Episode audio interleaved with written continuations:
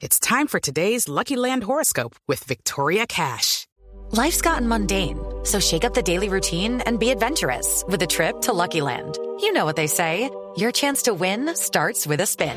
So go to LuckyLandSlots.com to play over 100 social casino-style games for free for your chance to redeem some serious prizes. Get lucky today at LuckyLandSlots.com. Available to players in the U.S., excluding Washington and Michigan. No purchase necessary. VGW Group. Void where prohibited by law. 18 plus. Terms and conditions apply.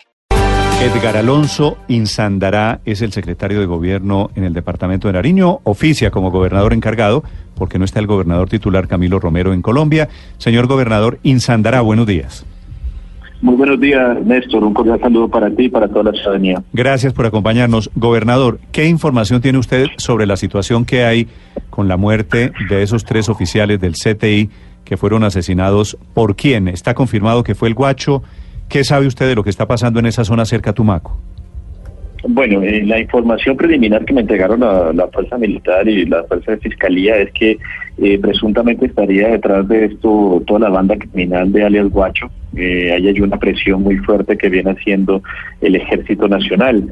Pero, pero pues antes de avanzar con todo esto, pues yo sí quisiera hablar como un contexto de lo que está sucediendo en el departamento de Nariño, porque son tres muertes de nuestros oficiales del CTI. Adicional a esto son tres muertes en Policarpa, eh, desplazamientos en el municipio de Roberto Payán en el municipio de Olaya Herrera y adicional a esto, pues los últimos homicidios que se han presentado en el municipio de Tumaco. Es decir, estamos ante una crisis humanitaria y una crisis de seguridad bastante grande y en razón de esto, pues hemos convocado a un Consejo de Seguridad Extraordinario y adicional a esto, eh, ayer estuve en contacto con el doctor Juan Carlos Restrepo, alto comisionado para temas de seguridad, para que se realice un Consejo de Seguridad Nacional en el Departamento de Nariño en el menor tiempo posible y tomar decisiones eh, de fondo frente a la problemática que estamos viviendo hoy en el departamento.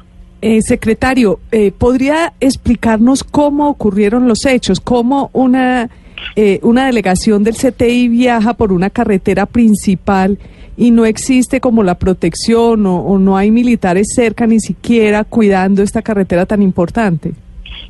Bueno, ahí hay que, ahí hay que hacer una claridad, ¿no? Eh, en el kilómetro 74 es donde se presentan los hechos. En el kilómetro 56 tenemos un batallón del ejército. Está liderado pues por un, eh, general de, del Ejército Nacional. Y eh, kilómetros más adelante, más, más, o menos en el kilómetro 82, 83 más o menos, eh, tendremos una estación de policía en el sector de la Guayacano. Es decir, este, este homicidio, al parecer, según la información que se tiene preliminar, pues eh, es producto de un seguimiento precisamente de esta banda criminal a estos hombres que estaban cumpliendo con sus deberes, estaban realizando labores de inteligencia precisamente, y puede ser una retaliación de los últimos acontecimientos, de los últimos eh, golpes contundentes que ha dado la Fuerza de Tarea Hércules ahí en el Pacífico. La Fuerza de Tarea Hércules pues es una fuerza muy grande, es un músculo de más de 10.000 hombres del Ejército Nacional, de la Armada, de la Policía, etcétera, que vienen precisamente tras la pista de este eh, criminal alias Guacho, que lo tienen cercado y cada vez que este criminal se siente acorralado genera precisamente eh, algún golpe terrorista para afectar a la población civil, en este caso eh, el tema de los miembros del CTI. Sí, pero a solo 15 kilómetros de un batallón del ejército, uno pensaría que no es posible que maten como mataron a estos tres funcionarios del CTI. La verdad es que falta más seguridad en esa vía, es una vía principal. Mire, el, tema de seguridad en esa vía es muy complejo. Nosotros hemos hecho ya varios consejos de seguridad con los distintos mandos militares, porque eh, no solamente se presenta este hecho en este momento con, con los miembros del CTI. Hace eh, la, semana pasada asesinaron un camionero precisamente en el, en el corregimiento de Llorente, muy cerca precisamente de esa zona también, donde eh, recibe unos impactos de bala que terminan con la muerte del camionero. Se viene advirtiendo precisamente de la presencia de estos grupos eh, precisamente narcotraficantes todos, ahí ya hay que hablarlo claro, estos son grupos de narcos que vienen sistemáticamente atacando a la población civil y que vienen generando terror en esta vía. Se ha pedido muchísimas veces al gobierno nacional que se haga un refuerzo en esta vía, porque ahí, ahí, ahí tenemos voladuras del oleoducto trasandino, ahí tenemos eh, las voladuras de las torres de energía que han dejado sin luz muchísimas veces ya nuestro Pacífico, y, obviamente la presencia de este criminal con todo su armamento y con toda la, la, gente que tiene detrás, pues obviamente ha venido generando unos hechos de violencia muy grandes en el Pacífico colombiano.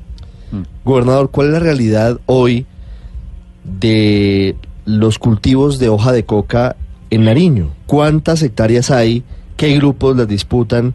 Eh, para que conozcamos la realidad que, que están viviendo ustedes. Bueno, el tema de, coca es bastante delicado. Son 23 mil hectáreas aproximadamente de coca sembrada en el municipio de Tumaco. Esto, pues obviamente, nos deja muy mal parados eh, frente a todo el tema de, producción de cocaína en el país. Eh, se vienen adelantando distintos programas, lo que es erradicación forzosa, lo que es el, tema del PENIS, etcétera, pero este músculo financiero que tienen en este momento estos grupos al margen de la ley, ahí hay distintos carteles, se están enfrentando alias Guacho con alias David, con alias Sábalo, está el grupo del ELN bajando de la cordillera para conectarse con Telenví, es decir, son muchísimos los grupos que están precisamente tratando de controlar el negocio del narcotráfico en el departamento de Nariño y que esto ha generado una oleada de violencia pues sin precedentes en el departamento, los incrementos de homicidios eh, en el sector de Tumaco, en el, en Llorente, en la Guayacana, lo mismo los desplazamientos que se vienen presentando desde el año pasado y este año que se ha recrudecido nuevamente con la presencia de grupos eh, militares ahí pues generando el pánico y generando desplazamiento. Y hoy pues una crisis humanitaria muy grande, son casi 400 personas las que se han desplazado, entre ellos 200 menores de edad que estarían en circunstancias de riesgo, entonces es una situación bastante delicada y por eso se le ha pedido al gobierno nacional una acción integral Gobernador, en, a propósito, estado, en, el, en el departamento. ¿Usted está con el fiscal hoy cuando vaya esta tarde allá en Nariño? El fiscal está en este momento, está en el está en Tumaco. Eh, nosotros planeamos el Consejo de Seguridad, lo vamos a realizar acá en la sala 7 de la policía.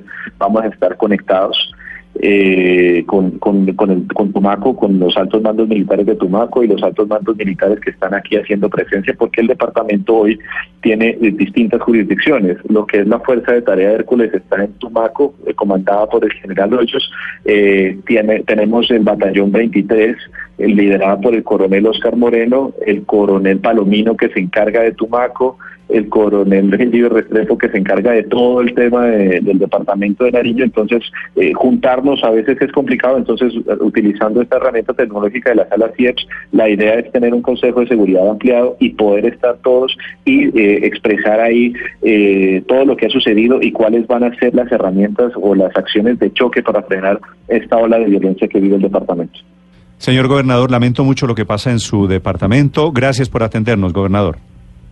Vale, muchas gracias Néstor. Un cordial saludo para ti y para toda la ciudadanía. El gobernador Edgar Alonso Insandará, gobernador encargado del departamento de Nariño, sobre las muertes, seis en total, tres campesinos en una masacre y tres funcionarios de la Fiscalía en la otra, ocho